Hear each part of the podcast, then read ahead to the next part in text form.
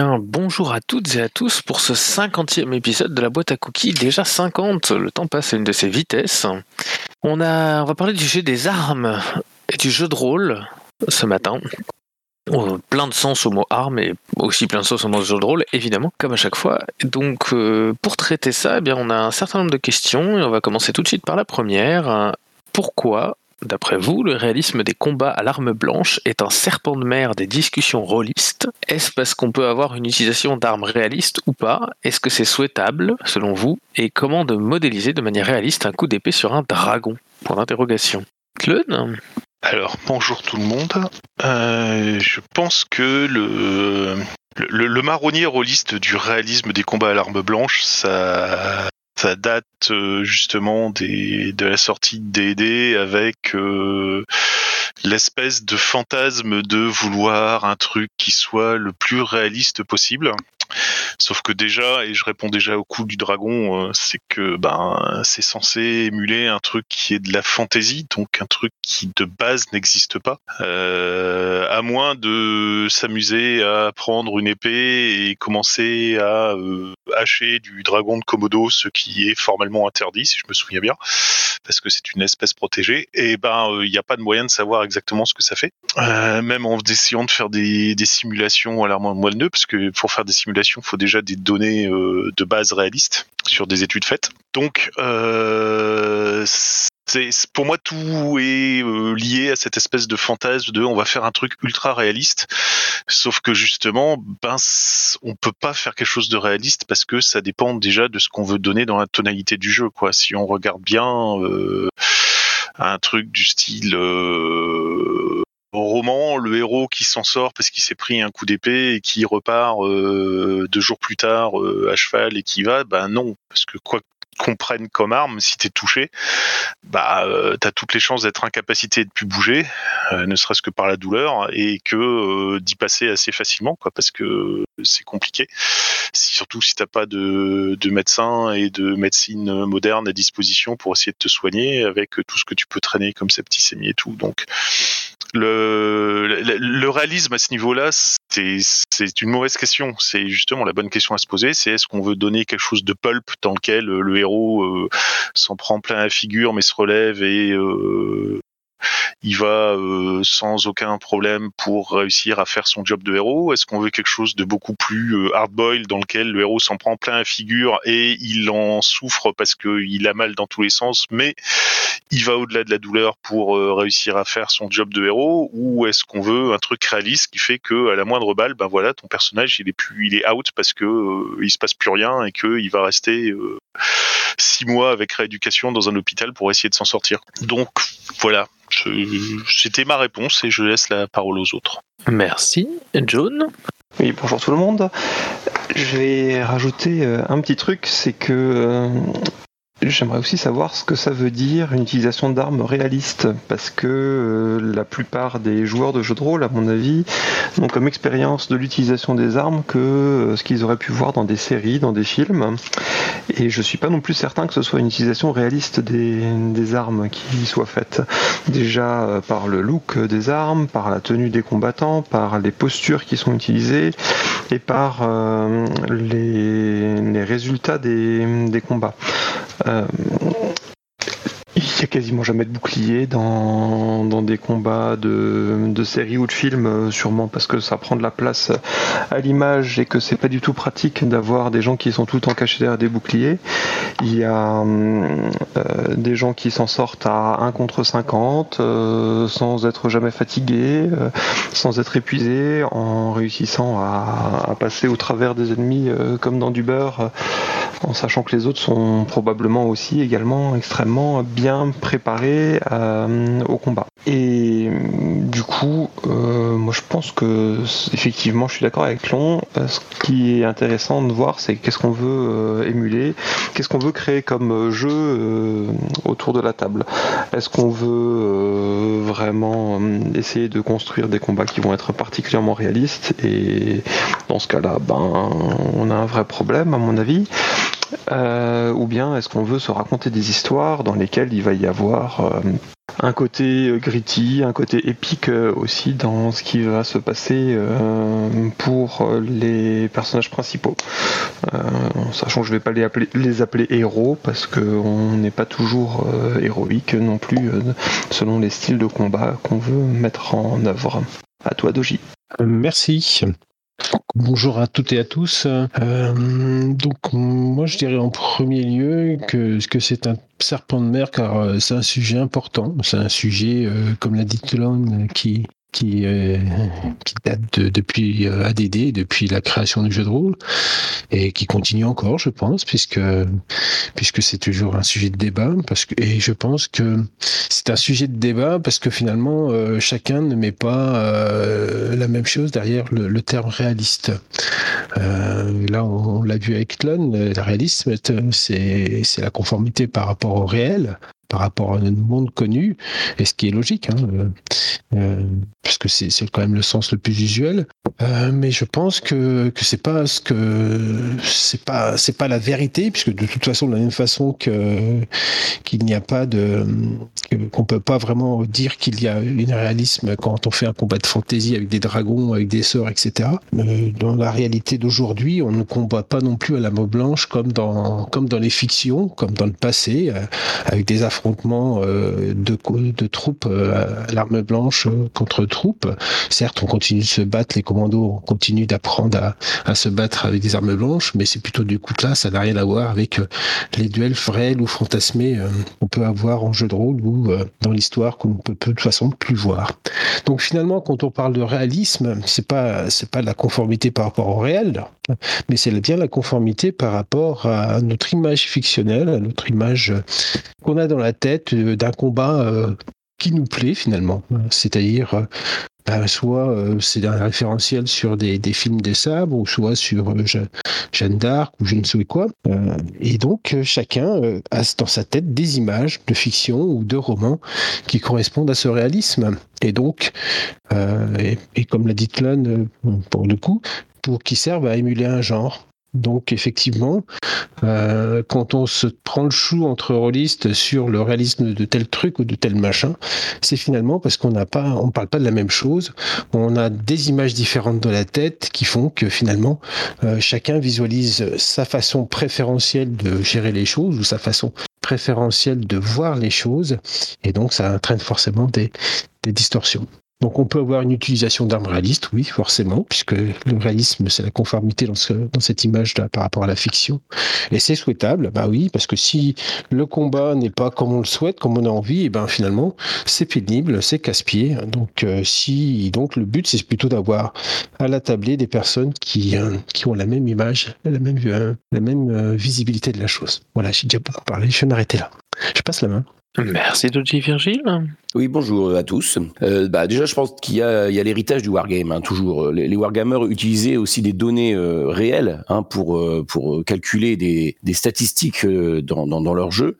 Et je pense qu'on on a gardé un temps aussi avec le jeu de rôle. Ça, pour preuve, j'ai le j'ai le manuel du service Q de, de, de, James Bond où à la fin on avait des indications sur comment traduire comment traduire des, des, armes à feu dans les données techniques du jeu. Hein, en fonction de, de, de leur capacité constatée. Quoi. Donc ça, c'est quelque chose qu'on a qu'on a qu'on a gardé euh, longtemps et, dont le jeu de rôle s'est peu à peu débarrassé au, point où on arrive maintenant à des, jeux où euh, euh, où l'arme utilisée n'a plus d'importance. Par exemple, dans Fate, peu importe qu'on frappe avec un bâton, une épée, etc. Il y a, il y peu de, de, différence au niveau des, des, statistiques de, des, des armes. Donc il y a déjà cet héritage-là. Après, pourquoi pourquoi euh, il y a eu cette démarche-là? Je pense que c'est aussi parce qu'on a besoin de croire à ce qu'on raconte. Euh, donc plus on va avoir d'éléments euh, pour euh, pour étayer euh, la réalité de ce qu'on joue, plus plus on va y adhérer, plus on va y croire.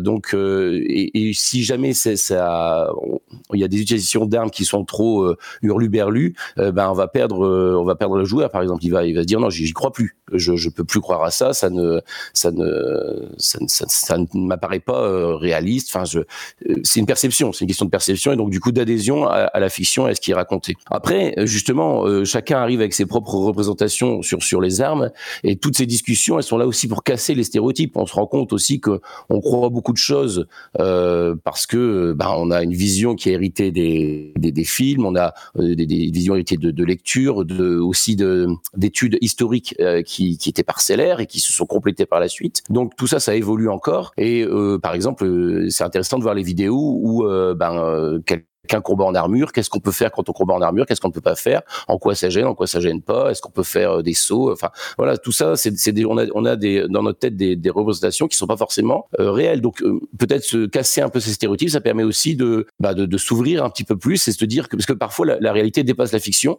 et on, on, s'interdit des choses qui en fait sont tout à fait possibles en, en, vérité quoi. Et, et donc le but de tout ça finalement, c'est aussi d'enrichir, d'enrichir les, les parties et, que parce que plus plus on va s'intéresser à comment ça se passe réellement un combat, plus on va pouvoir euh, le décrire de façon euh, peut-être originale ou intéressante et y amener des éléments plutôt que bah je te frappe, euh, je pars, je te frappe, etc. Une, une succession comme ça de d'échanges. De, ben voilà, à partir du moment où on, on, sait un peu plus comment ça se passe, et ben peut-être qu'on peut on peut aller plus loin dans la description et dans, dans le fait de faire vivre ça. Voilà, j'ai fini. Merci Virginie Neguin. Oui, euh, j'arrive un peu tard pour dire que euh, le réalisme des combats à l'arme blanche ou à n'importe quoi, c'est un serpent de mer dans un loisir qui est relativement ancien et qui au départ se posait pas trop de questions de, genre. C'est-à-dire, euh, on joue du fan, les combats vont être un peu gritty ou très héroïques, mais globalement on se pose pas trop de questions. Et puis notre loisir s'est un peu développé on s'est rendu compte que en faisant des études, en réfléchissant, en, laissant des, universitaires euh, s'intéresser un peu à ce qu'on faisait, euh, ou des gens euh, un peu cultivés, y compris des rôlistes, que fait c'était beaucoup une question de genre.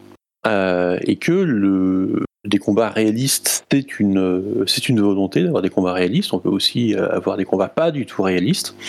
Euh, on peut avoir des combats totalement virevoltants, complètement fous, et je pense évidemment au Wuxia et à Tigre Dragon. Euh, on peut avoir des choses beaucoup plus terre à terre et sanglantes avec des euh, qu'on va modéliser par exemple par des par des tables de localisation ou par des effets de, saignement et de, choc et de, de, de casse d'organes. Et par exemple, Rollmaster et JRTM sont très bien pour ça. Euh, et enfin, globalement, ça dépend un peu des conventions sociales qu'on utilise, des conventions de, de niveau de détail euh, dans la complexité euh, qu'on associe au jeu de rôle. et donc, au final, oui, c'est une question de genre.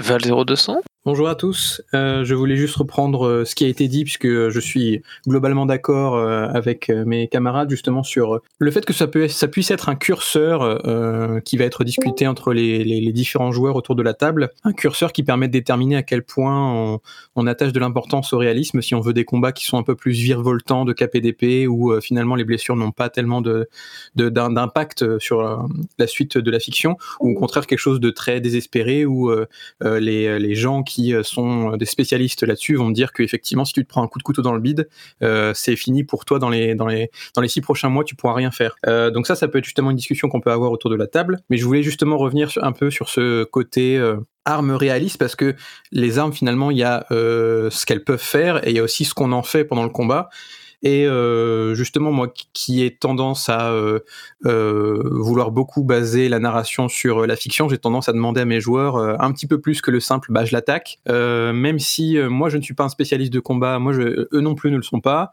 je me dis que peu importe, hein, peu importe la manière que vous allez me décrire, la façon dont votre personnage attaque, on estime que votre personnage sait mieux que nous ce qu'il faut faire dans le combat et que du coup s'il le fait c'est qu'il a une bonne raison. Que c'est justement l'occasion de faire un petit peu de roleplay pour ces personnages parce que euh, pendant le combat, ben, comment se bat votre personnage, ça peut en dire beaucoup sur lui. Euh, et justement, il y a eu beaucoup de discussions dans le chat sur ce qui se passe à l'extérieur, mais aussi à l'intérieur, dans la tête des personnages. Et je pense que c'est l'occasion justement de décrire. Enfin, encore une fois, ça fait, ça fait partie de la discussion qu'on peut avoir autour de la table. Si on veut quelque chose de réaliste ou si on veut quelque chose qui permet de peut-être plus s'attarder sur l'histoire que sur des détails qui n'intéresseraient pas forcément ceux qui se trouvent autour de la table. Donc voilà, on, peut résumer à ça dépend. Merci Vel0200.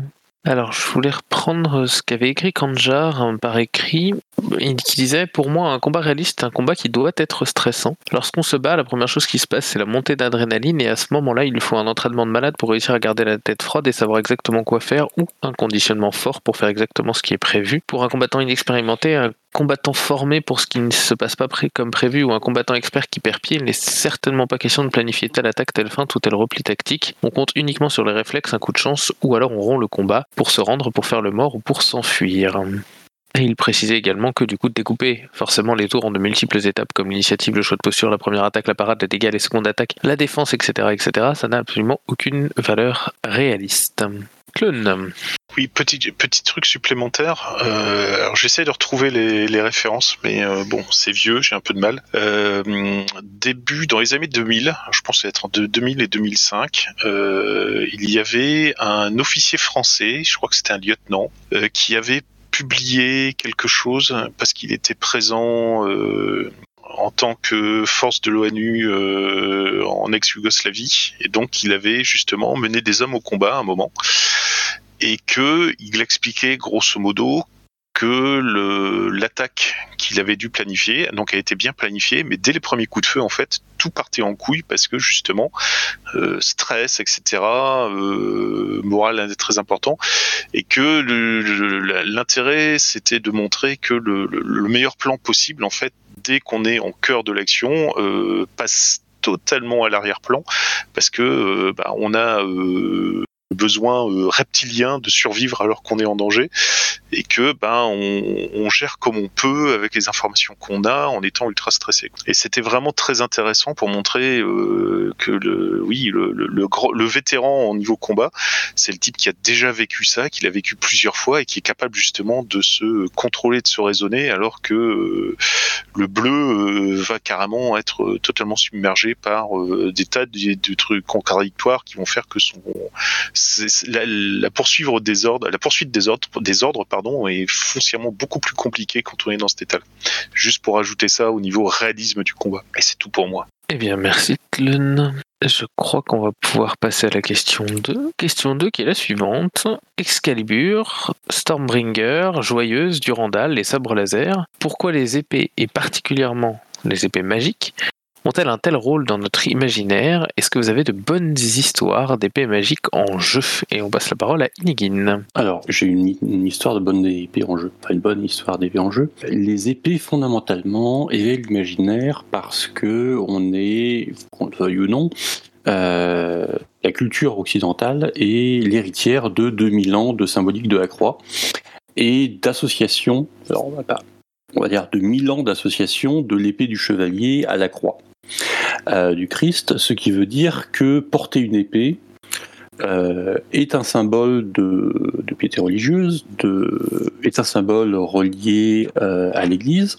mais c'est aussi un symbole qui est relié au fait que les officiers portaient des épées, que les chevaliers portaient des épées, donc c'est un symbole de prestige social. Euh, le corollaire de ça, c'est que si un personnage choisit de se battre à l'épée plutôt que par exemple à la lance, euh, qui est une arme objectivement plus efficace, un certain nombre de jeux de rôle et l'imaginaire collectif vont avoir tendance à se dire que c'est un meilleur combattant. Euh, alors, dans les faits, un un type à qui on confie une épée plutôt qu'une lance a de bonnes chances d'être un meilleur combattant, mais c'est absolument pas pour ça que les PJ choisissent les épées, c'est parce que c'est cool d'avoir une épée. Euh, parce qu'il y a une mystique du chevalier et que euh, si vous avez une épée, vous avez le droit de vous asseoir à la table ronde. Euh, et que n'importe quel rôliste digne de ce nom veut s'asseoir à la table ronde. Pour les. Je parle pour les joueurs de Pendragon, bien sûr. Mais voilà, donc il y a une mystique militaire, il y a une mystique sociale, il y a une mystique religieuse. Et donc, fondamentalement, l'épée, c'est l'arme l'arme par excellence, c'est l'arme euh, symbolique par excellence. Et évidemment, en jeu de rôle, ça s'est traduit par le fait que euh, les armes magiques sont souvent des épées magiques. En plus, ça a l'avantage de pouvoir être mis dans un trésor facilement parce que ça passe les couloirs, alors que les lances euh, et les Morgenstern, moyen, on va dire. Alors moi, j'ai pas de bonne histoire d'épée magique. Par contre, j'ai une histoire de bonne, bonne histoire d'épée. L'un des PJ avait offert à sa sœur, qui était une autre PJ, une épée euh, particulièrement affûtée. Alors, je pense que c'était une lame caillou, euh, ce qui n'en fait pas en soi une épée magique, mais c'est pas le, sujet de l'histoire. Et sa petite sœur avait montré à leur, deuxième sœur euh, son épée toute neuve reçue de son grand frère, euh, pour qui elle avait un petit béguin. Euh, et donc, ce qu'elle fait, c'est qu'elle sort son épée et qu'elle la brandit en l'air. Et puis, comme on est à Rokugan et que euh, les, appartements sont pas très grands, forcément, elle plante l'épée dans, la poutre euh, qui euh, en dessus de la porte. Et évidemment, après, elle doit réussir des jets de force pour dégager son épée toute neuve. J'ai fini. Merci Nigin. Use Non, je, voulais dire que je pense que le, euh, la, symbolique de la croix me paraît pas si évidente que ça, parce que je pense qu'il y a aussi des cultures non chrétiennes pour lesquelles euh, l'épée ou le sabre ont été des, symboles importants. Euh, je pense que ça vient surtout beaucoup effectivement en, tant que marqueur social, parce que la- l'épée utilise quand même voilà beaucoup de minerais, beaucoup de euh, beaucoup de fer ou beaucoup d'acier euh, dans des époques où euh, bah, forcément ça représentait une, une grande euh, une grande valeur pécuniaire. quoi. Donc euh, pour moi, j'associe plus effectivement à l'arme de la noblesse, l'arme des riches, et euh, donc ça, ça- ça explique pour beaucoup son prestige. Euh, et je passe la parole au suivant. Eh bien, merci Use. Virgile Oui, mais je suis d'accord avec ce que disait Edigine tout à l'heure sur euh, le, le poids quand même culturel.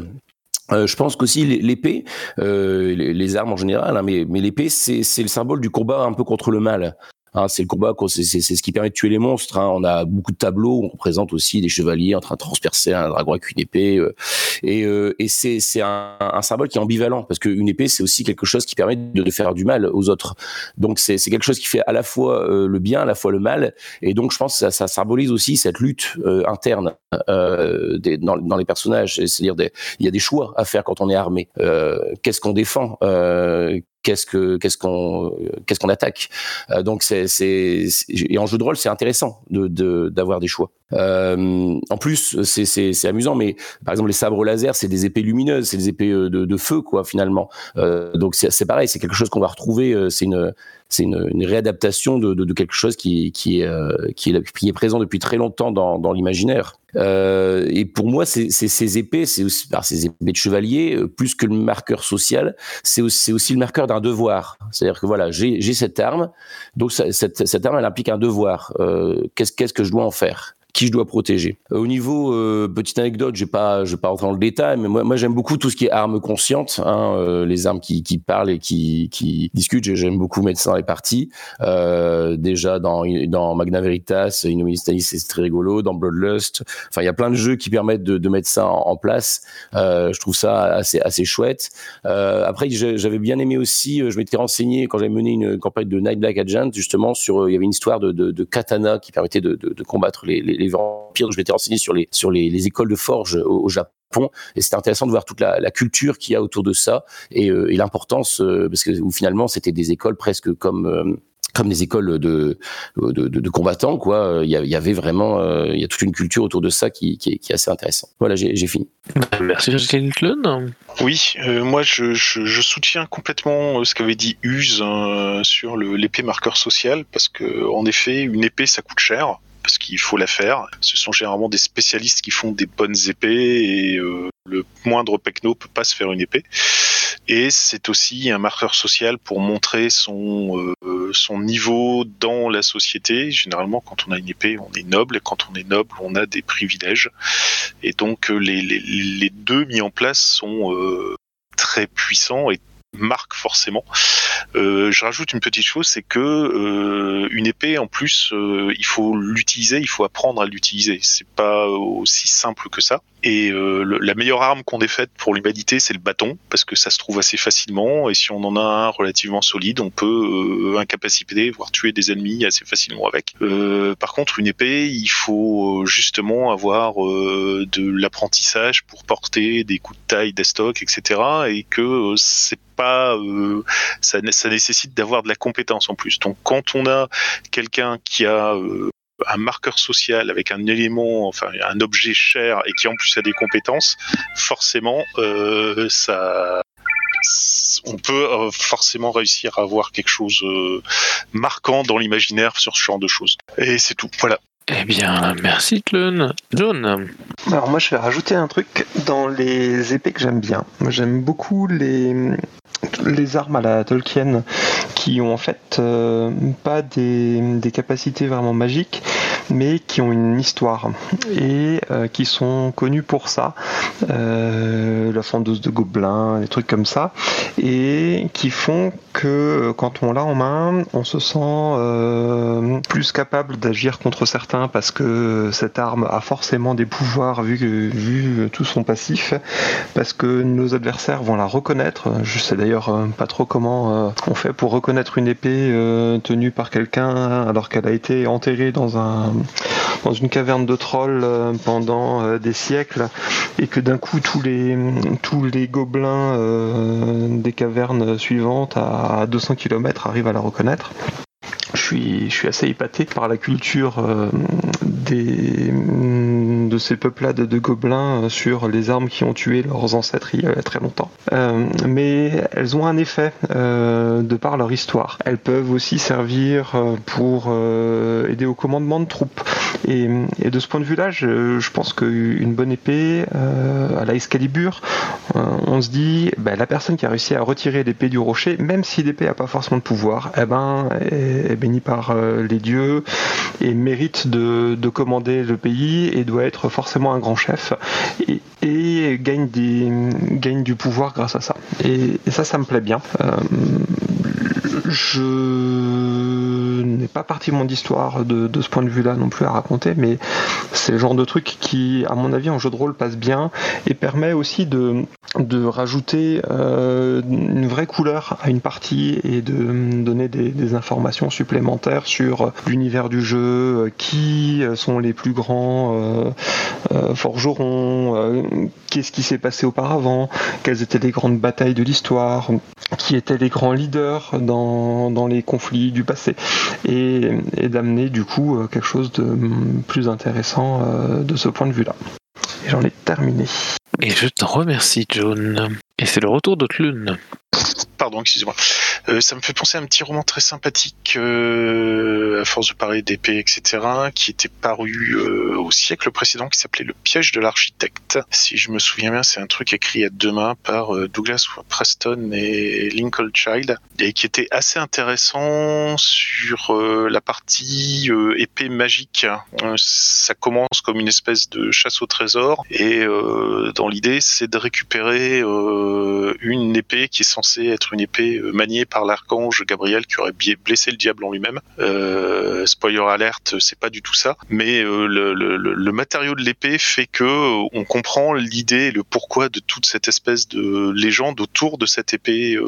Euh, pris en compte et euh, comment une personne peut arriver à perdre la boule en se persuadant qu'en effet euh, maintenant qu'il a l'épée sous les mains et qu'il a la preuve que euh, bah voilà il a la preuve de l'existence de Dieu du diable etc quoi. Et euh, si vous pouvez mettre le la, la main sur ce petit roman, je vous le conseille, ça, pourrait, ça pourrait vous donner des très bonnes idées pour euh, des, un scénario ou des aventures euh, sur quelque chose qui soit totalement contemporain, avec une espèce de fantastique en, en sous-main, sachant que l'explication est totalement logique et scientifique. Voilà. Merci Tlun. Eh bien, j'ai l'impression qu'on va passer à la question 3 dans ce cas-là. Question 3. Comment gérer les variétés d'armes existantes sans que le type d'arme ne soit qu'un simple habillage sans impact, ni ne devienne un catalogue micro-géré qui étouffe le jeu?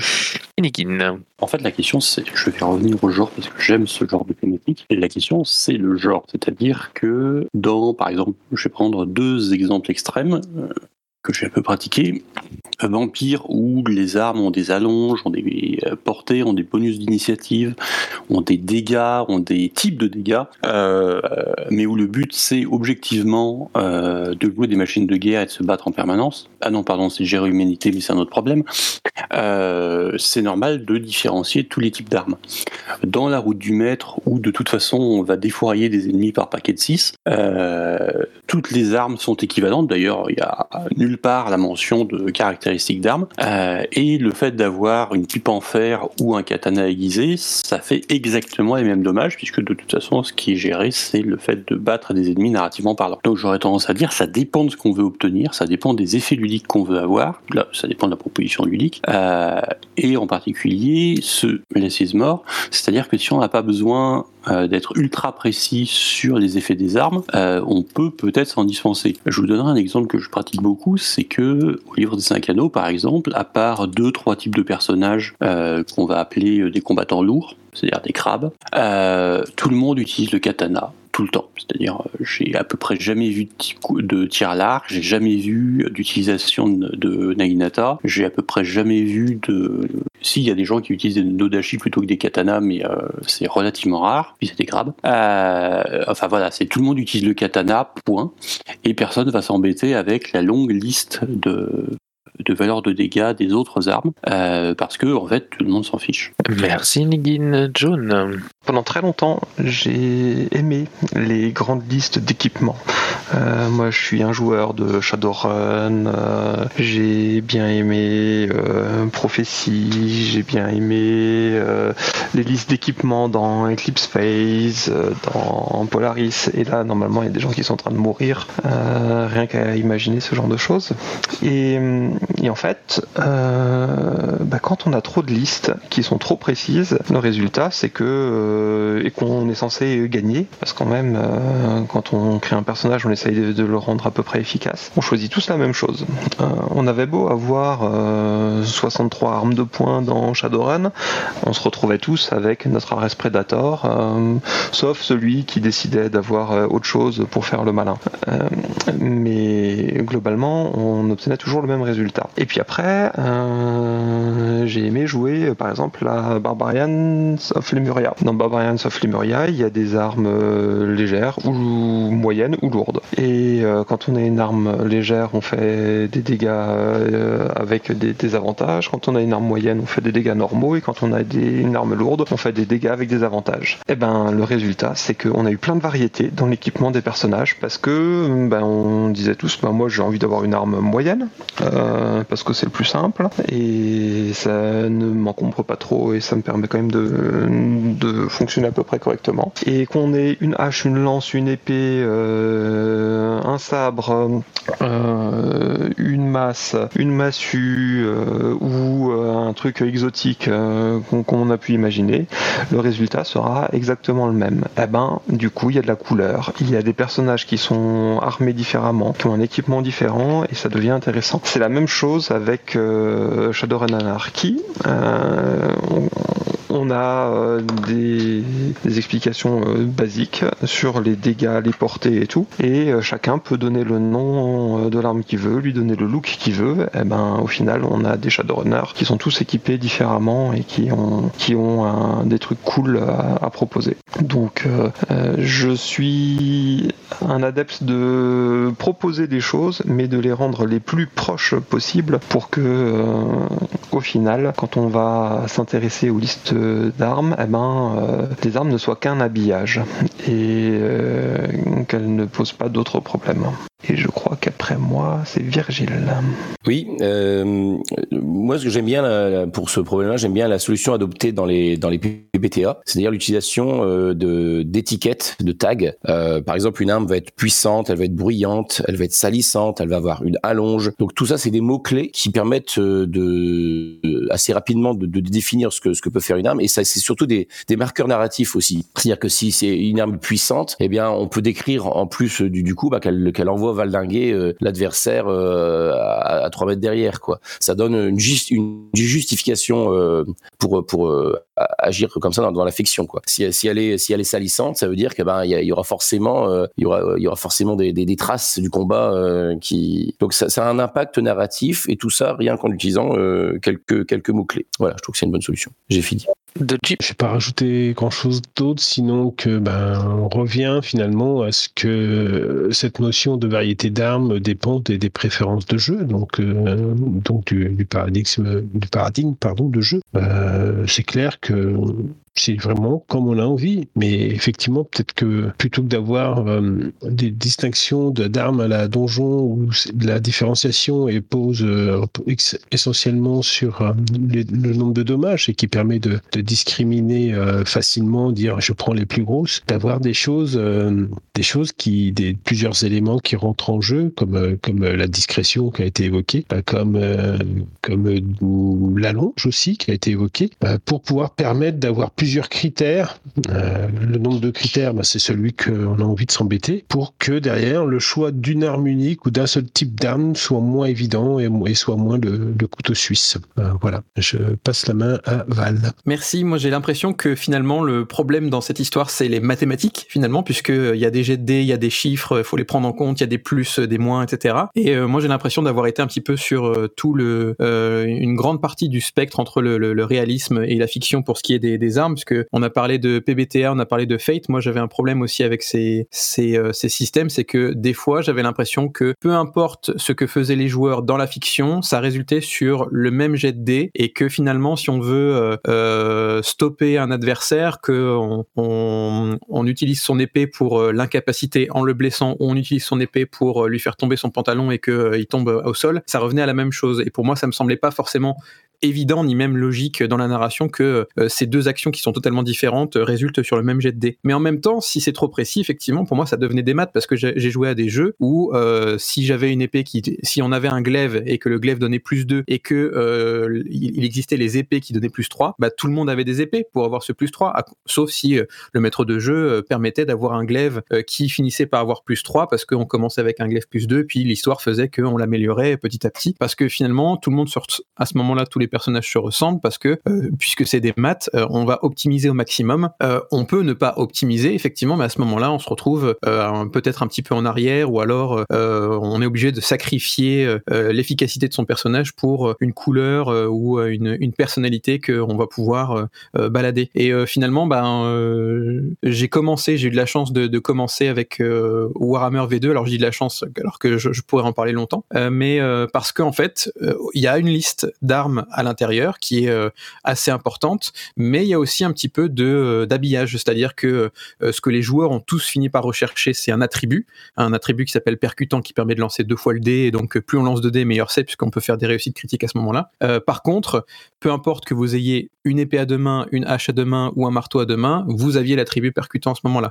Donc certes, tout le monde avait des armes à deux mains, mais au moins ils avaient, il y avait des différences. Merci Val0200. Clun Oui, petite précision encore, juste le pour le fait justement d'éviter d'avoir un catalogue euh, qui prend euh, 80% du bouquin de jeu de rôle pour avoir euh, des listes d'armes à en pas finir. Euh, rien n'empêche justement de, classifier les armes par genre. On peut très bien dire qu'on a une, épée et que bah, ça dépend justement de l'univers de jeu dans lequel on, est et le genre qu'on émule. Si on est dans du KPDP, bah, ça sera l'épée, ça sera un fleuret plus facilement et plutôt qu'une clé mort ou quoi que ce soit d'autre. Euh, si on est dans de l'antique, ça sera un glaive beaucoup plus facilement. Euh, si on joue à Conan, ça va forcément être une grosse épée à deux mains style Clémor justement parce que c'est dans les canons du genre et etc etc etc. Si euh, on est purement dans le registre antique, on peut très bien avoir euh, une épée euh, qui correspond à le glaive qui est très répandu euh, à ce moment-là, une lance, euh, une fronde ou un arc et il y a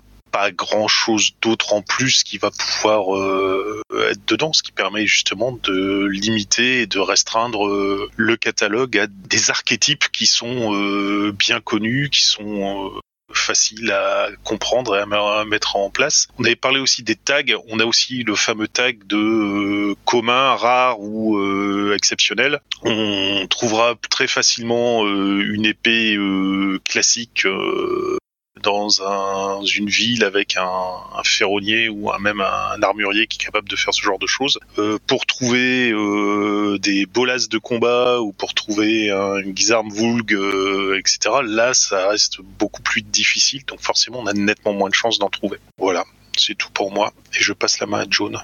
Oui, euh, ce qu'a dit Tlon me fait penser juste à un petit truc. Dans les lames du cardinal, on a une proposition dans un supplément pour euh, une demi-douzaine, euh, une douzaine, une quinzaine même, de, de lames différentes. Alors qu'on c'est vraiment du KPDP, mais il propose plein d'armes possibles. Et en fait, euh, au départ, ça n'a aucun, aucune influence. On fait toujours des dégâts de 2, quelle que soit l'arme qu'on utilise, mais on peut développer des techniques particulières en fonction de l'arme qu'on a. Et euh, ça rajoute un petit, un petit bonus. On peut euh, euh, des compétences qui vont faire qu'avec telle arme et uniquement avec cette arme-là, on peut avoir des petits bonus en termes de gameplay qui peuvent être sympas. Et je trouve c'est aussi une bonne manière de, pousser les joueurs à, proposer des choses différentes et avoir un équipement qui va pas être tout à fait le même en, en leur donnant au départ les mêmes capacités mais possibilité d'évolution euh, ensuite au cours du temps. Et j'en ai terminé. Et merci John. Et bien, j'ai l'impression qu'on va pouvoir passer à la question 4. Je pense pas avoir oublié quoi que ce soit. Question 4. Pourquoi les jeux de rôle impliquent aussi souvent l'utilisation d'armes, même dans les jeux supposément les plus diplomatiques ou orientés sur l'ambiance? Pour quelles raisons les jeux sans armes sont-ils aussi fréquemment des jeux uniquement basés sur les émotions ou sur le souvenir? Alors Inigin nous dit par écrit que si on n'a pas d'armes, c'est mieux de pas se battre, alors que si on est armé, on peut choisir de pas se battre. Virgile Allez, je me lance. Ben, je vais redire un peu ce que j'ai dit tout à l'heure. Déjà, je pense qu'il y a encore une fois l'héritage du, du wargame. hein. Le, jeu de rôle euh, découle euh, de, ça, donc euh, forcément, on, a du mal à se débarrasser aussi de, cette habitude. Mais je pense aussi c'est parce que ces, moments-là, les moments de, combat, c'est des moments de, tension puisqu'on peut perdre son personnage, et, donc c'est des moments euh, d'émotion forte. C'est-à-dire qu'il y a, un, véritable enjeu c'est euh, c'est euh, bah, la vie du personnage euh, auquel on est quand même éminemment attaché. Euh, donc ça, je pense que c'est assez fort en termes émotionnels euh, de mettre ça sur la table. Euh, alors pourquoi euh, Donc ça, ça veut dire que si si on retire ça, on retire cet enjeu-là, il faut qu'il y ait des, enjeux aussi forts. Enfin, en tout cas, il faut, donner l'opportunité de, ressentir des émotions euh, aussi, on va dire aussi intenses. Euh, donc, je, pense que c'est pour ça aussi que les, jeux qui, qui font pas appel, euh, qui mettent pas le combat au centre de leur proposition, ce sont des, jeux qui vont clairement explorer d'autres émotions. et qui vont essayer d'aller chercher ben, justement des, émotions assez fortes dans d'autres domaines quoi. Merci Virgile Dodgy. Oui, euh, je, vais rebondir sur, sur l'affection d'Inigin, oui, euh, que, je vais rappeler, parce que c'est euh, parce que si tu n'as pas d'armes, c'est mieux de ne pas te battre, alors que si tu es armé, tu peux choisir de ne pas te battre. Donc c'est tout à fait juste.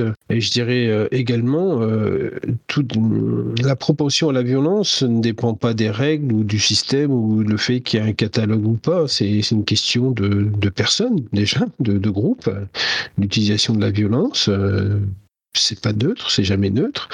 Et c'est aussi une question de mise en situation. C'est clair que si, euh, si à chaque fois il y a des embuscades ou il y a des choses qui sont mises en place ou des rencontres euh, aléatoires de monstres qui n'ont qu'un seul but, c'est de buter les, les PJ, forcément ça, ça limite la proposition de jeu. Quoi. Et j'ai pu constater que quand on le. Enfin, c'est personnel, enfin, c'est mon avis plutôt. Euh, mon avis, c'est que si on a, si on laisse les, les joueurs et les joueuses avoir l'initiative de la violence, eh bien, on peut se rendre compte euh, que ben, fréquemment, ils cherchent autre chose que la violence. Parce que si la violence répond à la violence, comment la violence finira-t-elle un jour? Sur ce, je passe la main. Très belle parole de Shinsei. Tlun. joliment dit. Euh, alors, je j'ai j'ai toujours moi appris que la, la guerre, c'est en fait la prolongation de la diplomatie quand ça avait échoué. Donc, euh, on va dire que le combat, c'est la prolongation de la diplomatie quand ça a échoué. Maintenant, tout dépend de l'intention, euh, je pense, de l'auteur dans son jeu, à savoir est-ce qu'il veut mettre de la violence dedans ou pas. Euh, si on dit qu'il n'y a pas d'armes, il n'y a pas de combat, etc., c'est euh, bah, si on n'arrive pas diplomatiquement, c'est qu'on échoue en fait, c'est qu'on a raté quelque chose. Alors que si on met des armes et des combats, si on échoue diplomatiquement, on peut se rabattre sur la violence pour imposer son point de vue.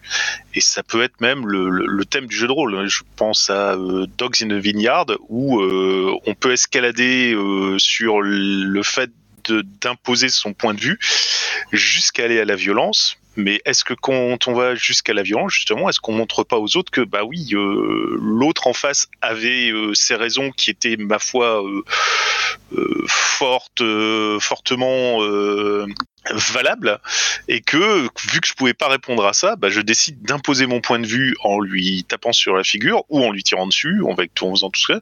Comme ça, j'impose mon point de vue, mais c'est plus une victoire à la Pyrrhus pour montrer qu'en fait, bah, c'est lui qui avait raison et euh, que moi, j'ai uniquement raison parce que je suis le plus fort. Point final. Donc, t- tout, tout dépend de ce qu'on veut en faire de la violence et tout dépend de ce qu'on veut faire ou de ce qu'on veut montrer dans le jeu par rapport à, ce qu'on a. Oui, c'est c'est un choix euh, d'auteur, c'est un choix éminemment ludique, c'est un choix euh, politique éventuellement derrière, mais euh, ça, peut être très intéressant à gérer. Et c'est tout pour moi.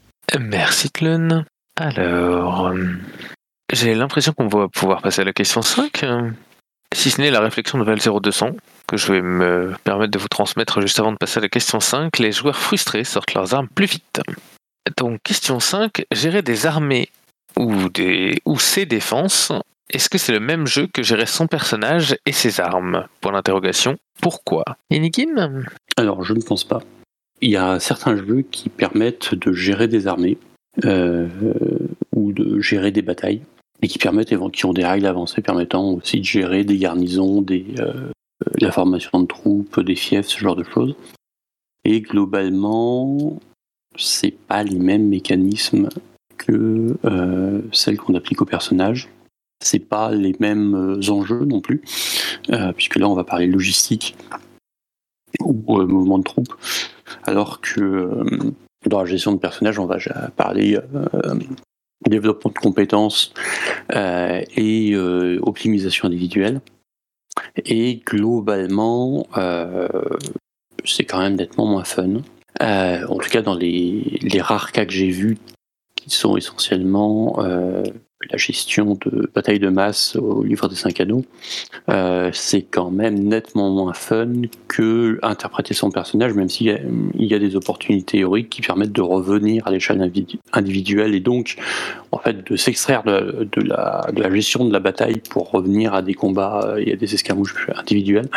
Euh, la partie euh, macro, la partie stratégique, est quand même nettement moins fun.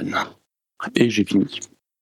Merci Nick Euh, dans, dans, un côté gérer armée et défense, il y a un petit côté justement euh, gestion euh, de, de, géopolitique en fait, euh, qui n'est pas dans le personnage en fait.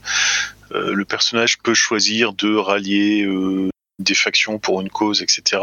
Ou il peut choisir de gérer sa propre vie comme il l'entend.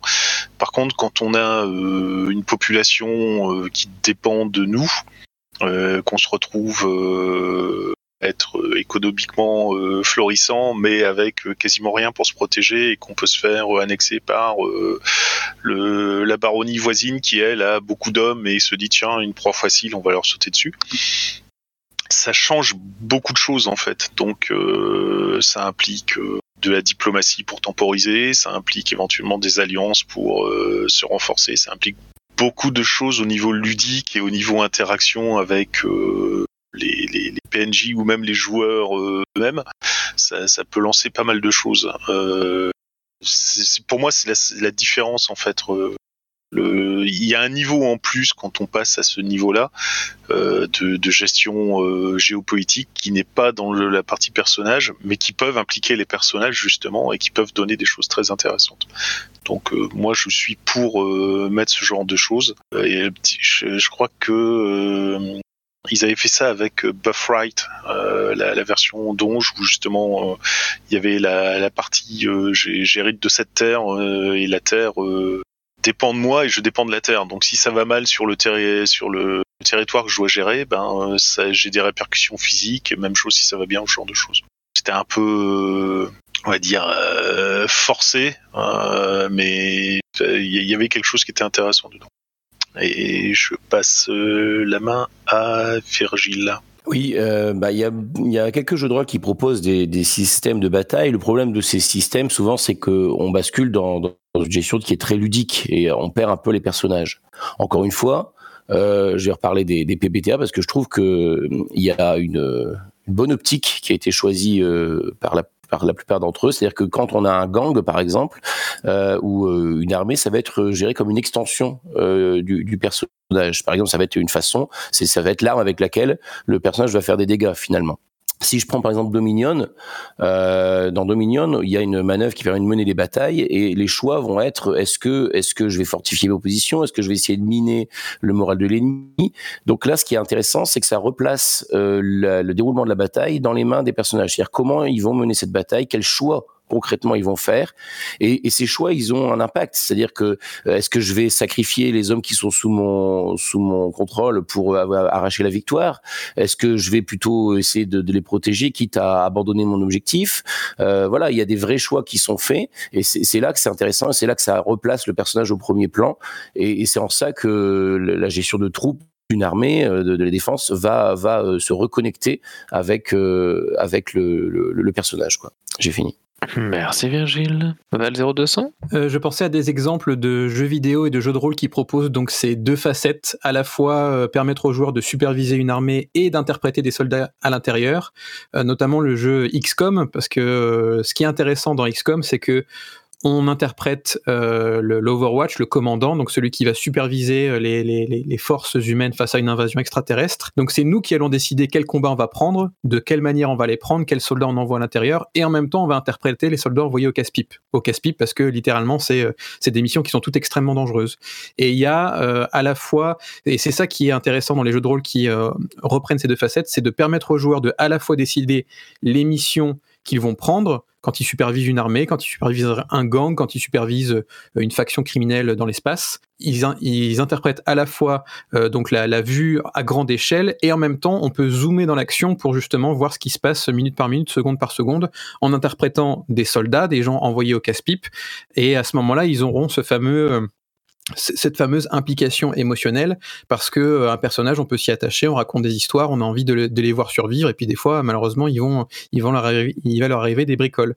Et donc euh, permettre aux, joueurs de, de, de jouer sur ces deux fronts euh, déjà ça, ça déresponsabilise le MJ parce que finalement souvent quand les, les, joueurs sont envoyés sur une mission ils finissent par se dire mais pourquoi on fait cette mission finalement? Bah là au final l'avantage c'est que si c'est eux qui décident de leur propre mission au moins ils, ils ont ils peuvent pas euh, ils, vont décider de leurs propres objectifs. Donc s'ils sont dans cette mouise, c'est parce qu'ils l'ont décidé, parce qu'ils ont des, avantages. Et puisqu'on parlait, puisque Virgile parlait de PBTA qui permettent ce genre de, jeu, euh, moi je pense justement à tout ce qui est euh, les, jeux in the dark, donc les Forge in the dark, les Blade in the dark pour jouer des factions criminelles dans une cité victorienne, les Scums and Villainy pour jouer ça dans l'espace, ou bien Bond of, of Blades, où justement c'est vraiment le principe de l'armée. Alors certes de base c'est une armée qui a perdu qui est en retraite euh, euh, et qui est en train de d'essayer de, récupérer ses morceaux, mais euh, on peut tout à fait le, le reskin pour justement faire un truc à la XCOM ou la Overwatch, où en gros il y a une force euh, à très grande échelle qui est en train de déployer ses, troupes et on peut zoomer dans l'action pour voir ce qui se passe. Euh, euh, donc si vous avez envie de prendre une forteresse, et eh ben, très bien, on zoome pour voir vos soldats qui ont été envoyés pour prendre cette forteresse. Les soldats sont peut-être eux-mêmes accompagnés d'autres troupes. À ce moment-là, vous allez jouer des sergents, des capitaines, voilà. Mais ça, ça permet justement d'avoir un impact direct sur la narration. Merci Fel 0200. Eh bien, Clun, oui, juste une petite précision. Euh, il, y a, y a quelque temps, j'ai fait jouer la, saga originelle Dragonlance à des personnes qui ne la connaissaient pas, des, qui étaient trop jeunes pour l'avoir connue en fait. Et euh, pour faire un résumé très rapide de la, la moitié de la saga, les persos euh, réagissent à ce qui leur arrive sur le coin de la figure et à partir d'un moment, ils commencent à euh, avoir des actions pour influer sur ce qui est en train de se passer. Et dans ces actions, il y a la fameuse bataille de la Tour du Haut-Clair, hein, qui euh, est une espèce de tournant de, de l'histoire, où les, personnages ben, gèrent la, partie bataille en revenant précisément à, à, gérer les troupes qui sont présentes. Et euh, ce que j'ai bien vu dans les dans les réactions des joueurs, c'est que ça les a vraiment marqués en fait. Et là, on voyait clairement, ils étaient euh, maintenant, ils, réagissaient plus, ils, essayaient de euh, d'inverser la vapeur, de contrer les choses, et avec justement toute cette tension et cette euh, ce stress qu'ils avaient de la bataille, sachant que ben, s'ils perdaient, c'était euh, un truc de plus et c'était un énorme coup au moral, et s'ils gagnaient, c'était euh, l'inverse, ça, ça redonnait un goût de fouet, ils pouvaient commencer à envisager quelque chose de, de, beaucoup plus serein pour le, le futur. Et ça, ça, peut être intéressant justement de se mettre à ce niveau de gestion c'est-à-dire de quitter euh, en partie la partie euh, je gère un seul personnage pour revenir à une partie euh, un poil plus wargame pour justement euh, marquer ce, ce genre de choses et leur donner la possibilité de, de vivre ce genre de choses. C'est tout pour moi. Eh bien, merci Clone. Eh bien, je pense qu'on va pouvoir passer à la question 6 du coup. Question 6 qui est la suivante. Quand les armes ont parlé, quelle scène intéressante et ou importante à jouer Qu'est-ce qui n'a aucun intérêt pour vous au contraire? John. Oui. Euh, eh ben, pour moi, euh, une bataille, c'est quand même chargé en émotions. Et ce qui me paraît intéressant à jouer après, c'est euh, les conséquences de cette bataille et les conséquences en émotions pour les différents protagonistes. Euh, Il y a des blessures, euh, il y a des blessures psychologiques, il y a des traumas, il y a peut-être euh, un rappel de ce qu'on a fait. Euh, ça peut être aussi l'occasion de, de poser une petite ellipse sur, euh, ok, au cœur de, de, de la bataille qui a fait rage auparavant, du combat qui a fait rage, euh, qu'est-ce qui t'a marqué? Qu'est-ce que euh, qu'est-ce que tu retiendras? Est-ce que c'était euh, la rage de ton adversaire, la peur ou la surprise quand il a pris un coup Pour que on se rappelle que ben la violence, bah, c'est c'est quand même un truc marquant. Parce qu'en jeu de rôle on a tendance à l'oublier. Euh, on regarde notre fiche, elle est toute propre. euh, on a euh, un décompte de PV, peut-être, mais ben, foutre un gros coup de hache sur la tête d'un gamin de 16 ans qui est en train de nous charger, à mon avis, ça doit quand même un peu marquer des gens, surtout s'ils sont pas complètement sociopathes. Et la plupart des héros ne sont pas censés être des sociopathes, à mon avis. Euh, donc il y a, hum, aussi euh, les pertes dans notre camp, euh, les amis qu'on aurait perdus. Et c'est pour ça que hum, je pense aussi que ça peut être intéressant de jouer euh, l'une ou l'autre scène avant les combats. Euh, je trouve que ce qui est vraiment intéressant dans les films de Peter Jackson, par exemple sur Le Seigneur des Anneaux, bah, c'est le avant le combat, toute la préparation euh, au gouffre de Helm, par exemple, où on voit ben, les, les civils qui essayent de, de se mettre à l'abri. Euh, on se rend compte que ben, on récupère toutes les forces euh, possibles euh, pour les jeter dans la bataille, les plus âgés, les plus jeunes, des paysans qui ont jamais tenu une arme, qui vont devoir essayer de s'en sortir le mieux possible. Et puis à la fin, ben, on fait le compte et puis on se rend compte que ben il y a quand même euh, des cadavres un peu partout et que peut-être euh, euh, le personnage qu'on a essayé, la personne qu'on a essayé de d'encourager avant à, bien se battre, ben du coup est resté à la porte et s'est fait dégommer par un orc. Et euh, est-ce qu'on se sent pas un petit peu responsable d'avoir euh, encouragé euh, un jeune paysan de 13 ans d'avoir tenu la ligne face à un demi-orc qui était en train de le charger? Est-ce qu'il n'aurait pas mieux fait de, s'éloigner et puis de laisser un combattant un peu plus aguerri essayer de, faire ça? Il y a quand il y a eu des morts aussi, je trouve que c'est intéressant de des personnages qui sont morts, de, de faire une vraie scène euh, autour d'eux.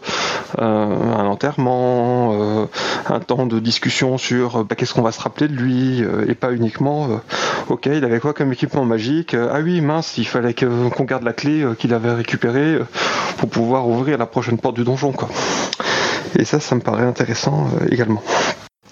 Donc je mettrais ouais, toutes ces scènes qui, qui sont un peu plus chargées en émotions dans, en jeu. Euh, Peut-être aussi bah, des négociations parce que euh, un combat normalement c'est pas un combat à mort.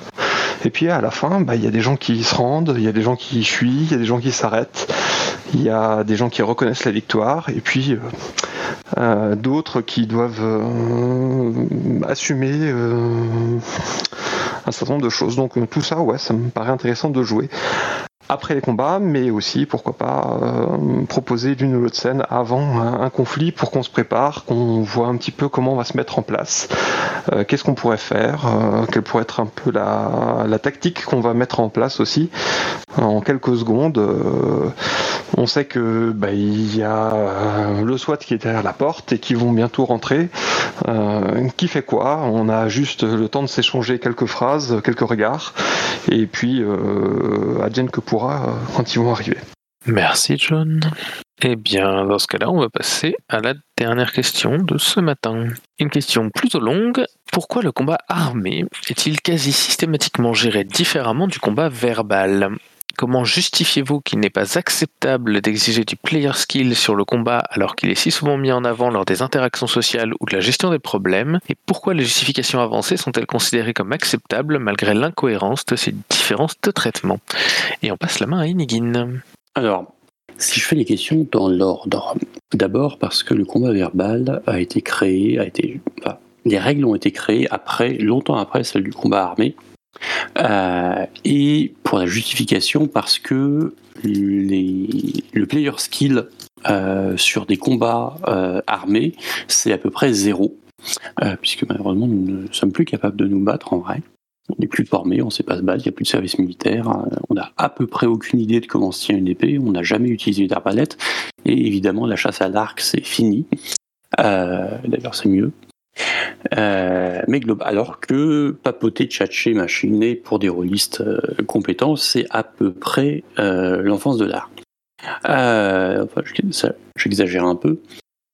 Mais globalement, parce que tu ne peux pas, si tu demandes du player skill sur les combats, à part quelques experts des lames de samouraï, il n'y a plus grand monde mais globalement aussi parce que les enjeux sont pas forcément les mêmes et que sur euh, un combat physique, on joue la vie de son perso et que donc il y a du stress inhérent et donc tous les mécanismes qui encouragent ce stress euh, et qui encouragent le caractère euh, un peu aléatoire des combats sont bons à prendre alors que sur du social, bah, on entend une discussion, on papote un peu, on discute, éventuellement on fait des vraies négociations, mais c'est pareil, on n'est pas extraordinairement compétent en vraies négociations. Euh, mais à la fin, globalement, on n'a pas perdu un bras. Euh, et j'ai fini. Merci Nguin. Virgile. Bah, souvent une phase de combat, c'est un jeu dans le jeu. Euh, donc c'est aussi un moment où, malheureusement, selon les personnes, on, est, on est moins immergé. et on se met un peu en retrait, et puis là, il y a la technique qui reprend le devant. Donc, est-ce qu'on a vraiment envie de ça aussi dans, dans des joutes verbales? Est-ce que est-ce qu'on n'a pas simplement envie de, de, de les jouer, de les interpréter? Et que et que le, côté système disparaisse derrière tout ça. Euh, après, c'est, je reviens à ce que j'ai dit tout à l'heure. Là, il y a un enjeu dans le combat. Il y a la, il y a la vie du perso qui est en jeu. Donc, euh, avoir des règles pour déterminer si, si le perso survit ou pas, euh, ça semble assez important et que ce soit pas simplement décider une décision arbitraire. Après, je voulais revenir sur l'histoire du player skill en combat. Je trouve que je pense qu'on se trompe euh, quand on euh, le, player skill en combat, c'est pas forcément euh, mimer mimer un combat. Il y a du player skill qui est demandé en combat. Le player skill, c'est c'est d'utiliser les règles, de, connaître les règles et de savoir utiliser les options qui sont proposées dans les règles c'est là que le talent du joueur va, va intervenir. Euh, c'est le joueur qui a potassé euh, ses options de tactique, hein, surtout dans les jeux très crunchy. Il va savoir euh, quelle décision prendre, quand est-ce qu'ils doivent choisir telle manœuvre pour gagner le combat. Donc le player skill, il est bel et bien là, mais il n'a pas la forme, il n'a pas la même forme que dans une dans une joute verbale. Euh, et, on, est bien d'accord que euh, toutes ces, choix tactiques euh, qui sont faits par rapport aux règles, c'est pas le personnage qui les fait, c'est bel et bien le joueur. donc, donc c'est bien du player skill. alors ensuite la fin de la question, oui, bah après voilà, pour moi c'est un, un, peu ce, cette, cette logique là qui est, qui est derrière. Quoi. Eh bien merci Virgile Chouba. Bonjour tout le monde. Pour le coup, c'est moi qui suis l'auteur de, cette question, de ces questions même. et alors il y a plusieurs choses.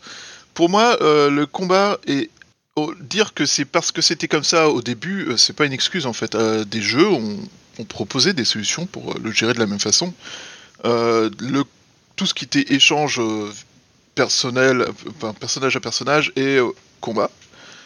Par exemple, le jeu de L5R qui avait été fait par Edge, enfin pas de L5R, de Trône de Fer fait par Edge, contenait des règles de combat verbal qui étaient les mêmes que le combat physique. Euh, et, du coup, euh, ça permettait de gérer les règles. Maintenant, la, question de, enfin, la réponse parce que on est tous des rôlistes et que pour nous c'est l'enfance de l'art, euh, je trouve que c'est la pire des réponses qui soit. En gros, c'est pourquoi pourquoi on fait ça? Parce que c'est comme ça. Non, non, non, c'est pas une réponse en soi. Euh, moi, mon problème, c'est qu'à l'heure actuelle, on, met en avant du player skill en partant du principe que ça ajoute l'immersion. Euh, moi, à titre personnel, l'immersion, je vois ça comme m'immerger dans mon personnage, vivre la vie entre guillemets de mon personnage euh, et prendre des décisions selon mon personnage. Si je sors de mon personnage pour faire des trucs que selon mes compétences, si je joue un personnage qui est incompétent en, en blabla, mais que je me retrouve moi à, faire euh, une, euh, une grande dissertation ou un- une négociation ou un machin alors que mon personnage est pas censé être capable de ça, bah c'est pas de l'immersion, c'est l'antithèse de l'immersion. C'est euh, oui, je me sens impliqué dedans, mais en fait je suis pas du tout immergé dans mon personnage, c'est pas mon personnage que je pense que je joue, c'est moi, et c'est pas du tout la même chose. Pareil pour la question suivante, que le, le- les justifications qui sont avancées sont souvent aussi que du coup ça, ça rallonge et, et tout ça, mais mais pas forcément en fait. Enfin, le problème, c'est qu'on n'a pas assez de jeux déjà pour pouvoir le gérer, pour pouvoir le savoir. Mais pour moi, euh, il y a une vraie, euh, il a un vrai problème à, gérer ça différemment parce qu'on ça doit dire qu'on donne vraiment une importance différente à ces deux choses-là et on donne surtout, on, exige des joueurs qui soient capables de faire euh, le speech de leur personnage, par exemple. J'ai eu des discussions, on a eu des discussions théoriques euh, ici sur Bocal, euh, sur de Discord, sur euh, toutes ces actions-là, et euh, en fait, c'était considéré comme un bon joueur s'il était capable de faire tous les speeches que son personnage était obligé de faire. Mais ça veut dire que si on compte sur le player skill et donc les compétences du joueur ou de la joueuse pour accomplir l'action que son personnage est censé faire, mais les trois quarts des actions ne devraient euh, pas être gérées en fait. Parce que les trois quarts des, des comportements, des actions, des compétences de nos personnages, on les a pas. Typiquement, quand je joue à COPS, euh, je suis pas enquêteur professionnel. Donc euh, oui, je suis capable d'avoir des raisonnements et d'avoir des logiques, mais je suis pas capable d'avoir le player skill pour faire la vraie enquête comme un officier de police. Euh, et pourquoi est-ce que du coup on accepte que là, ce genre de choses soit fait par des dés Pourquoi est-ce que d'autres choses on dit, ah bah non, si c'est pas le joueur, c'est pas acceptable? Ça, je trouve ça, c'est vraiment une question. À chaque fois, les gens l'éludent.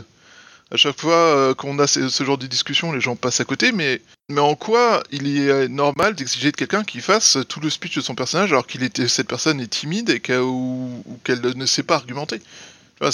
Pour moi, si on pas, si on considère que c'est pas normal parce que tout le monde n'a pas les compétences bah, de simuler le combat pour dire bon bah si t'as réussi ton combat simulé alors t'as réussi ton combat dans le jeu bah, on, trouve normal de simuler la discussion et la négociation en partant du principe que si tu la rates en tant que joueur, alors ton personnage rate, alors que ton personnage peut avoir largement toutes les compétences nécessaires et suffisantes pour le faire.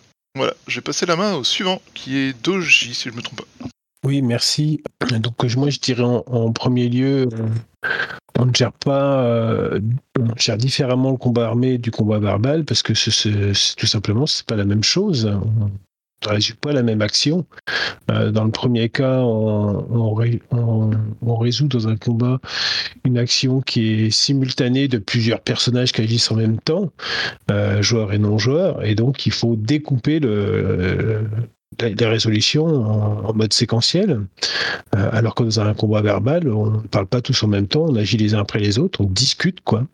Et donc, donc schématiquement, il est intéressant de savoir si le guerrier a réussi ou pas à euh, neutraliser et tuer l'orque qu'il a face à lui avant que le magicien euh, se fasse attaquer lui-même et qu'il puisse intervenir. C'est ça qui est intéressant, euh, c'est d'avoir des choix quelque part qui sont simples et qui découlent de la réalisation d'actions. Choix qu'on n'a pas quand on fait une discussion verbale, dire ben, je balance un argument un tel et ça n'a pas le même impact de jeu. Donc euh, voilà, hein. Euh, c'est la première raison, je pense. Euh, et pour moi, il n'y a pas, vraiment de différence de player skill. Là, je, je comprends pas bien ce qui, que ce qui a pu être dit sur le player skill, parce qu'en fin de compte, on est en situation rela- relativement équivalente. Je veux dire, quand un guerrier charge de façon stupide, on va dire le jeu, personne va dire mais tu es un super guerrier, tu ne peux pas euh, charger de façon stupide. Euh, donc, de- alors qu'on va pouvoir dire dans une discussion, mais euh, ah là, non, ton personnage ne peut pas dire cela euh, parce que il, a la culture, etc., de, ou il a les connaissances que, que n'a pas forcément le joueur de telles choses. euh, telles de, de connaissances de droit, par exemple, je dis n'importe quoi, son avocat ne peut pas le dire. Euh, ça va choquer. Donc, euh, donc je pense pas qu'il y ait réellement de, euh, de, de différence de traitement, c'est juste que ce sont des, des actions différentes. On confond euh, souvent euh, la tactique et la compétence en elle-même. Je veux dire, euh, de- quand je combats, que, que je sois un bon droit n'empêche pas que je peux, euh, je peux me planter juridiquement, que je sois bon au combat, n'empêche pas que je peux faire une erreur tactique, euh, que je sois bon en rhétorique, en discussion, euh, n'empêche pas que je peux faire un fumble, que je peux me planter, que je peux dire n'importe quoi. Est-ce qu'on laisse ça la responsabilité d'un jet de dés ou d'un discours? Ben, C'est une façon de, c'est deux modes de résolution qui sont pour moi pas pas opposés. Euh, on peut préférer euh, un jet de dés dans certaines situations, on peut préférer une discussion, on peut on peut incorporer beaucoup d'éléments, euh, tenir compte ou pas des capacités du personnage pour justement adoucir le discours du joueur. Enfin, tout dépend de, de l'attitude plus ou moins bienveillante de la tablée. Euh, voilà, je, me souviens de, du film Ridicule, où à un moment, un des, des courtisans se lance à vouloir démontrer euh, euh, l'existence de Dieu. Il se lance dans un discours tout à fait brillant, tout à fait génial. Et tout à la fin, il a ce mot malheureux. Et, et s'il plaît à Sa Majesté, euh, je pourrais prouver l'inverse demain, la non-existence de Dieu. Et à ce moment-là, il, a, alors qu'il triomphe, il perd tout et il devient, il devient, on voit qu'il devient totalement, totalement discrédité. Voilà. Donc, c'est, il faut laisser le choix aux joueurs aussi des décisions importantes. Voilà. Et pas simplement se cacher derrière les capacités du personnage. Euh, J'ai fini, je passe la main. Merci, John. Oui, euh, pour les le, le peu de player skill qu'on met en combat, moi j'ai l'impression en fait que quasiment à chaque fois que à une table, il y a des gens qui disent non mais ce que tu proposes c'est absolument pas crédible, tu peux pas faire ça. C'est généralement en combat. C'est euh, un joueur qui décide d'utiliser une de ses capacités d'une manière un peu tordue. C'est un joueur qui décide de faire un truc complètement impossible. C'est un joueur qui euh, euh, charge alors qu'il n'est pas censé le faire. Il devrait être complètement effrayé par ce qui est en train de se produire. C'est quand on rentre vraiment dans, de la mécanique que, et que du coup les dés pourraient nous permettre de réussir, qu'il y a toujours quelqu'un qui dit non mais ça c'est pas possible, tu me sors complètement l'immersion, etc. Et en fait, je pense que euh, en combat, il y a plein de player skills qu'il faut avoir, et puis il y a plein de connaissances qu'il faut avoir. Et encore pire, il faut avoir le- les connaissances de la table euh, et être raccord sur euh, qu'est-ce qu'on accepte, qu'est-ce qu'on n'accepte pas. Il y a régulièrement des gens qui disent non, mais avec ton flingue, tu peux pas tirer sur quelqu'un à 50 mètres. la portée effective de telle arme, elle est que de 41 mètres. J'ai vu ça sur un site hyper et je suis abonné à Solo of Fortune. Donc, euh, il y a des moments où on, commence à, désespérer de, la situation et puis euh, non mais c'est pas possible que tu portes euh, cette grenade t'as t'as l'idée de, la masque d'une grenade et puis du volume qu'elle occupe et en fait pour du, verbal euh, pour de l'ajout de verbal pour des interactions, sociales. On se prend souvent moins la tête avec ça parce que les propositions des uns et des autres elles, seront là et en fait, euh, il y a plein de jets de dés, à mon avis aussi, qui se font dans des interactions sociales, ou en tout cas, on pourrait en faire plein sur la compréhension de l'adversaire, euh, sur euh, la psychologie, sur des questions d'empathie. Et il y a quand même plein de jeux qui ont aussi des compétences de baratin, d'imitation, de duperie, de d'intimidation et autres. Et, et puis en fait, souvent, on finit par gérer les choses par des, par des jets de dés. Et, en jeu, il y a aussi des tas de tablés où on dit bah, j'essaye de convaincre le marchand de me faire une ristourne, mais on va pas passer 25 minutes à, à négocier euh, le MJ et, le joueur euh, sur comment on va faire euh, ce, ce marchandage. On va juste lancer les dés pour voir ce qui va se passer. J'essaye de convaincre les gardes de me laisser passer. je leur fais un sourire. je leur fais croire que je ne suis qu'un petit enfant de 9 ans complètement euh, inoffensif et, donc euh, que j'ai une raison d'aller voir euh, la, femme du concierge de, la prison pour, lui remettre une lettre et, et puis en fait on fait un lancer de dés à la limite pour gérer ça. Ouais, il y a des tas de moments aussi où il y a des descriptions qui sont faites, euh, où on, coupe la scène et, et où on décrit la situation, les, les échanges entre les uns et les autres, l'attitude, le, les regards qui sont lancés, euh, les gestes qui vont être proposés, ce qui va faire que, euh, au final, on n'est pas que sur du, de l'échange purement verbal euh, quand, on, quand on va faire ces, ces interactions sociales. Mais on fait des pauses, on fait des cuts, on fait des ellipses, on ralentit le temps pour décrire les situations, comme on va le faire en combat.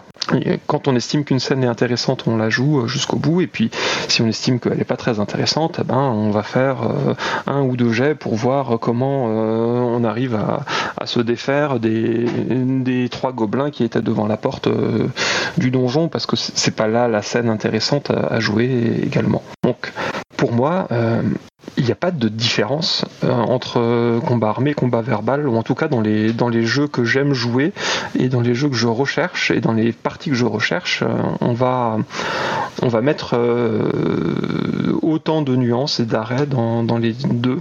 Euh, pour terminer, je vais proposer quelque chose. C'est ce qui est euh, fait dans Mouse Guard, les légendes de la garde, où avant chaque combat ou chaque interaction sociale forte, parce qu'elles sont gérées de la même façon que des combats, euh, on va euh, dire ce qu'on ce qu'on espère obtenir à la fin de la scène. Est-ce qu'on veut convaincre quelqu'un? Est-ce qu'on veut le faire fuir? Est-ce qu'on veut obtenir du butin? Est-ce qu'on veut l'éliminer?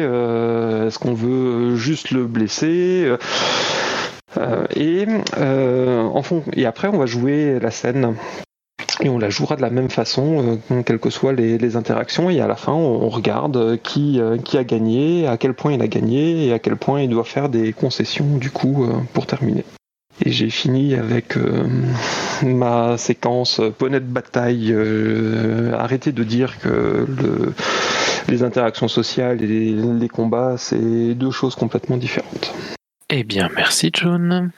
Vol 0200 Je me demande euh, si c'est pas, euh, enfin pour moi en tout cas en, tant que maître de jeu, j'ai plus de mal à imaginer à faire jouer des conséquences sociales que des conséquences de, combat. Peut-être aussi c'est euh, une, une, mode qui est en train de, prendre le jeu de rôle, hein, justement d'impliquer davantage les joueurs, peut-être même émotionnellement, puisque euh, autant un combat, euh, c'est le personnage qui prend les coups et on est assez distancié de, ça. On peut jouer après éventuellement comment se sent le personnage et tout et tout. Autant les, le, combat verbal, les joutes verbales, euh, il y a peut-être plus d'implication émotionnelle de la part du joueur, d'implication tout court hein, de la part du joueur, et que ça va dépendre de la table et que justement si on veut un, un jeu de rôle qui euh, a des, des, des, règles ou en tout cas est basé sur le combat verbal, bah, il faut aussi euh, faire un casting de sa table que c'est pas forcément fait pour tout le monde et que euh, après tout si mes joueurs euh, s'assoient à ma table pour se divertir et qu'ils n'ont pas forcément envie de se plonger dans les émotions de leur personnage parce que ça pourrait avoir des conséquences sur eux dans la vraie vie tandis qu'un combat ça en a moins, je pourrais les comprendre aussi parce que effectivement les, les combats verbaux, euh, et je trouve que les exemples qui ont été donnés sont très bons, finalement, c'est l'intention du personnage qui est importante. Qu'est-ce que tu cherches à obtenir de cette situation en, passant par le verbal? En revanche, j'ai toujours du mal à imaginer et appliquer des conséquences sociales euh, à, ces, à ces jets de dés, si jamais il doit y avoir des jets de dés, parce que euh, dans des systèmes euh, assez binaires où soit on réussit, soit on échoue, bon bah à la limite si tu réussis, bah très bien, tu obtiens ce que tu veux. Si tu échoues, bah tu n'obtiens pas ce que tu veux. À ce moment-là, le garde te dit bah je peux pas te laisser passer et tout et tout. Tandis que il y a des jeux que j'apprécie beaucoup en ce moment, mais qui ont des réussites mitigé, c'est-à-dire que euh, vous allez souvent réussir votre action, mais il y aura des conséquences. Et les conséquences euh, verbales, les conséquences sociales, euh, je les trouve personnellement plus difficiles à appliquer, peut-être parce que effectivement dans le jeu de rôle, on a tous les jeux de rôle ont une section réservée au combat. le jeu de rôle le plus populaire, c'est Donjons et Dragons, qui justement se base beaucoup sur des capacités de combat à appliquer en combat. Et donc peut-être qu'on a encore du progrès à faire là-dedans dans le jeu de rôle en tant que média pour ne plus distinguer forcément le combat du combat verbal mais ça signifie à ce moment-là aussi qu'on doit peut-être nous réapprendre comment euh, maîtriser ou euh, mieux caster ses joueurs ou alors prévenir ses joueurs. Et c'est aussi euh, bah ça voilà ça, demande plus de travail de la part des joueurs parce que si on si on dit aux joueurs bah très bien tu réussis ton action mais il y a une conséquence sociale derrière quelle est-elle comment l'appliquer est-ce que ça a une implication mécanique? J'ai peur hein, que s'il n'y a pas d'implication mécanique bah au final les joueurs s'en fichent forcément pas forcément enfin s'en fichent et que derrière c'est au maître de jeu de noter ses conséquences sociales pour les appliquer derrière. Donc voilà, c'est aussi euh, donnant-donnant. C'est-à-dire que si on veut faire des combats verbaux intéressants, euh, il faut que les joueurs euh, s'investissent davantage derrière. Ce n'est que mon avis encore une fois, mais moi qui justement essaye en ce moment de me diriger plus vers des jeux de rôle narratifs et donc où on distingue moins le on distingue plus même le combat des joutes verbales. Bah, ça nécessite, euh, j'ai l'impression, un travail d'équilibriste de mon côté que j'ai pas forcément envie de prendre et donc je dois en parler à mes joueurs et voilà. Donc c'est c'est c'est une, une optique complètement différente de ce que j'ai pu vivre dans le jeu de rôle jusqu'à présent. Merci Vel0200. Alors Virgile nous partage un poème, voilà, ce sera une excellente façon de finir la boîte à cookies, que je vous lis, j'espère avec le ton qui va bien. Des armes, des chouettes, des brillantes, dès qu'il faut nettoyer souvent pour le plaisir et qu'il faut caresser comme pour le plaisir, l'antre celui qui fait rêver les communiantes. Eh bien, je vais clôturer ici la cinquantième boîte à cookies. Merci à toutes celles et tous ceux qui sont venus ce matin pour participer, que ce soit par écrit ou par oral. Vous donnez rendez-vous à la semaine prochaine. Vous souhaitez une excellente semaine à toutes et à tous. Et puis voilà, je vous aime.